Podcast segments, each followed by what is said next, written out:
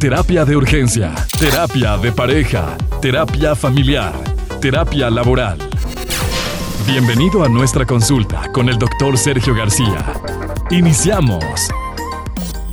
El día de hoy vamos a estar eh, platicando acerca de cómo discutir con inteligencia. ¿Eso se puede, Doc? Sí, híjole, y es una de, los, de las pautas más difíciles de las cuales podemos nosotros integrar en nuestra vida para poder estar en equilibrio, mi querido pollo. Y hoy entonces hablaremos de algunos consejos prácticos para aprender a discutir con inteligencia. ¿Cuántas veces no nos ha ocurrido que nos enojamos y empezamos a tirar manotazos, empezamos a decir maldiciones, empezamos a demostrar la impulsividad y la baja tolerancia a la frustración que traemos guardado, acumulado ahí en el fondo de nuestro corazón?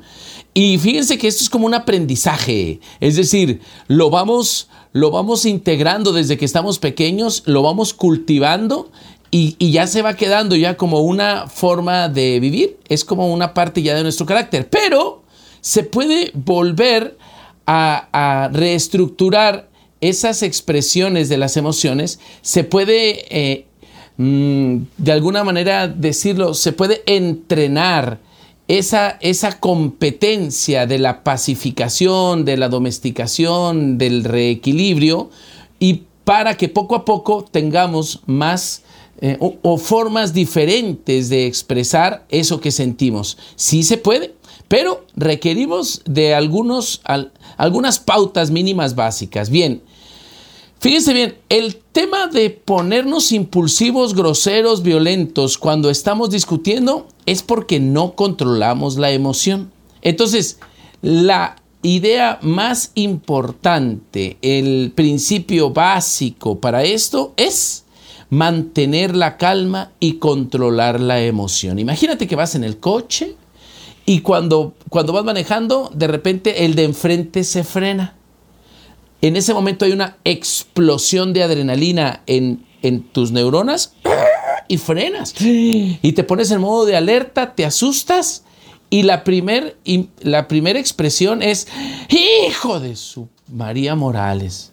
Bueno, cuando, cuando vuelve a ocurrir esto, es decir, la segunda vez que te ocurre, probablemente vuelva otra vez el chispazo de adrenalina, pero como ya sabes qué pasa enseguida, es probable que tú puedas decir, ya no digas, hijo de María Morales, o es posible que tú digas, ahora sí me las va a pagar y abre la puerta y se baja y baila y gritonea y luego se acerca y le da una cachetada.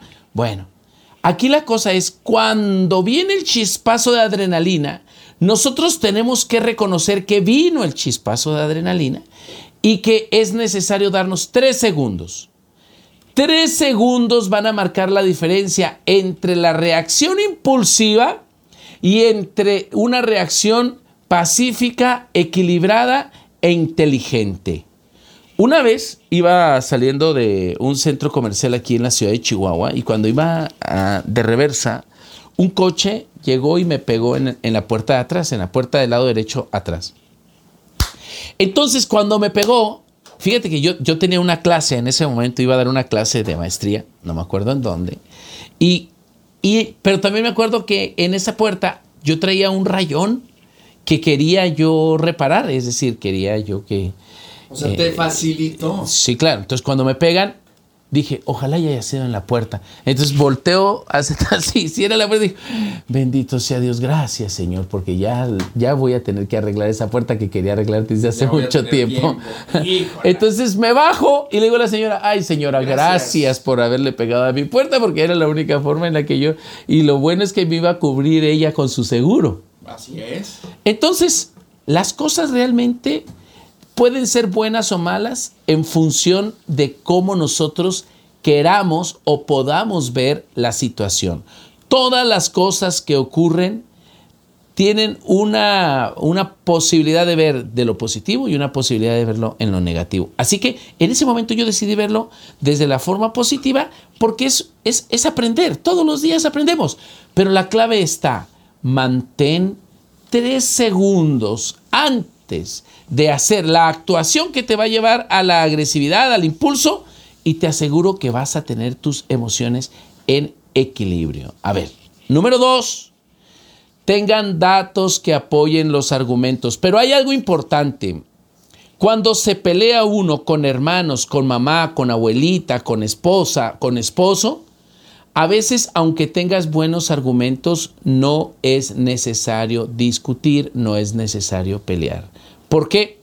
Porque a veces esos mismos argumentos van a ser un problema más grave. Imagínate lo siguiente. Ella está en la casa, llega el esposo tarde y llega alcoholizado.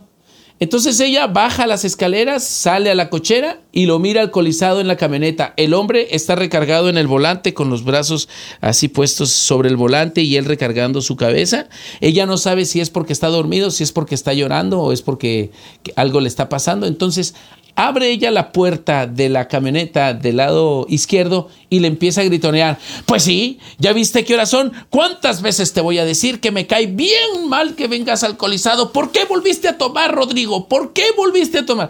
Entonces él voltea y por eso no me quería bajar de la camioneta, porque ya me tienes cansado. Eres una loca, psicótica. Ya me, he estado, ya me di cuenta que me estás siguiendo todos los días.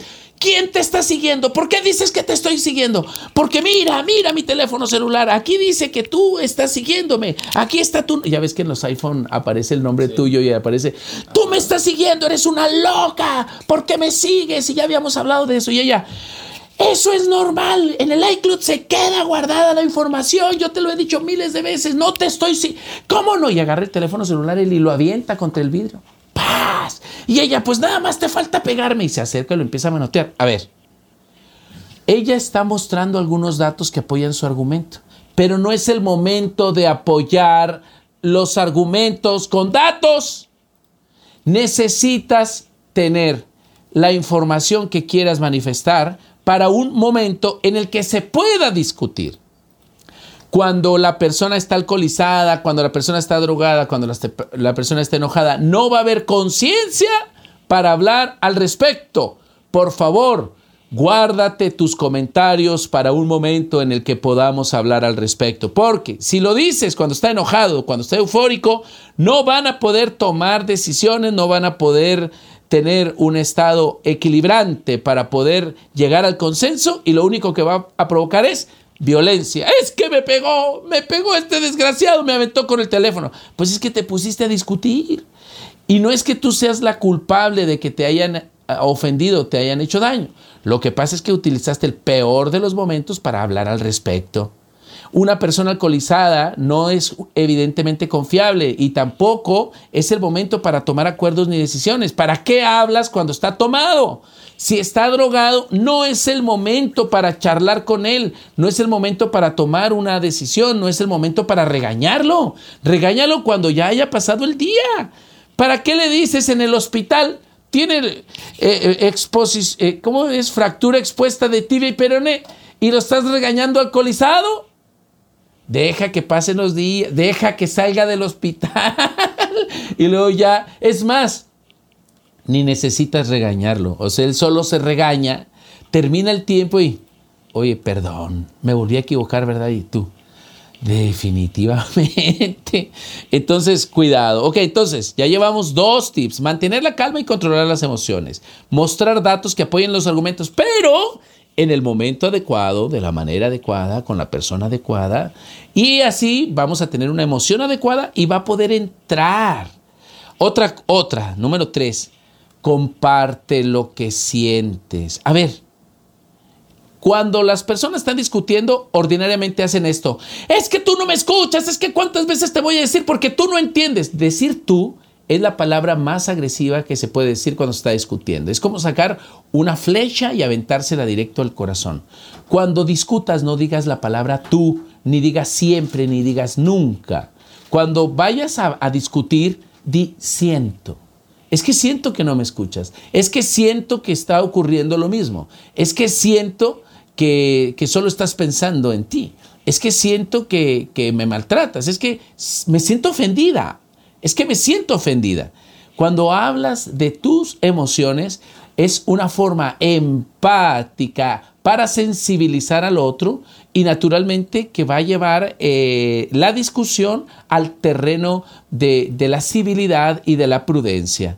Cuando comienzas a discutir y empiezas a decir tú y empiezas a decir, es que no me haces caso, es que tú me hiciste esto, es que tú me hiciste el otro y es que acuérdate que siempre pasa lo mismo, es que nunca. Entonces empieza a subir el tono y las personas se lastiman, las personas se maltratan y entonces entramos en un terreno de la eh, de la, de la del posible daño de la violencia. Comparte tus comentarios en nuestras redes sociales. Terapia de Urgencia o en Facebook e Instagram. Terapia de Urgencia